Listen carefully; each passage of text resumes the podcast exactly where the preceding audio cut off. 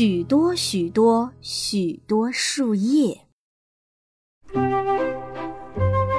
小兔子明显感觉到头顶上的太阳不那么火辣辣了，迎面吹来的风开始变凉了。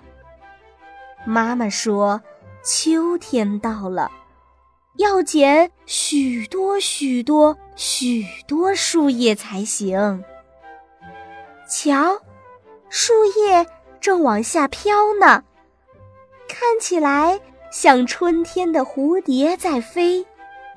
小兔子很快就把篮子装满了，一连几天。他带回来的树叶都堆成小山了，妈妈看了咪咪笑，小兔子却很担心，紧张地问妈妈：“这些好看又好玩的树叶，该不会是我们的晚餐吧？我可舍不得吃。”“当然不是啦，我的孩子，你看。”我们储存的胡萝卜和蘑菇多得吃不完，还有许多晒干的青草，足够我们一个冬天吃的。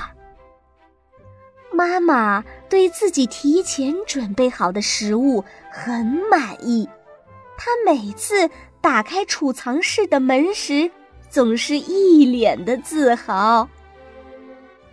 那这些树叶有什么用呢？小兔子实在想不出，这许多许多许多树叶能做什么。妈妈还是笑眯眯的，她拿出彩线，开始穿心形的树叶，一串又一串。一串又一串，然后把它们全都连在一根线上。这是送给小熊家的窗帘。妈妈眯着眼睛看着树叶窗帘，对小兔子说：“这真是太有意思了。”小兔子也来帮忙。很快，他们用三角形的树叶穿成风铃。这是送给小刺猬的，我知道。小兔子想起夏天的时候，小刺猬说过自己的心愿。接着，他们用圆形的树叶做了许多眼罩，是准备送给青蛙们的。他们要在冬天睡上一个美美的大大的觉呢。妈妈把各种树叶剪剪贴贴，做成了风景画。这，是给田鼠的。